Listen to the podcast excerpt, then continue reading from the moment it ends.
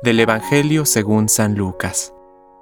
Junto con Jesús iba un gran gentío, y él, dándose vuelta, les dijo, Cualquiera que venga a mí y no me ame más que a su padre y a su madre, a su mujer y a sus hijos, a sus hermanos y hermanas, y hasta a su propia vida, no puede ser mi discípulo.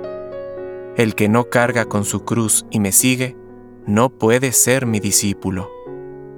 ¿Quién de ustedes, si quiere edificar una torre, no se sienta primero a calcular los gastos para ver si tiene con qué terminarla? No sea que una vez puestos los cimientos, no pueda acabar, y todos los que lo vean se rían de él, diciendo, Este comenzó a edificar y no pudo terminar.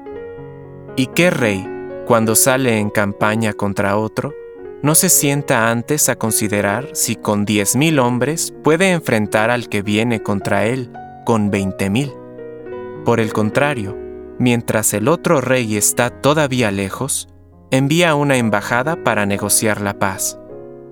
De la misma manera, cualquiera de ustedes que no renuncie a todo lo que posee, no puede ser mi discípulo. Palabra de Dios. Compártelo Permite que el Espíritu Santo encienda tu corazón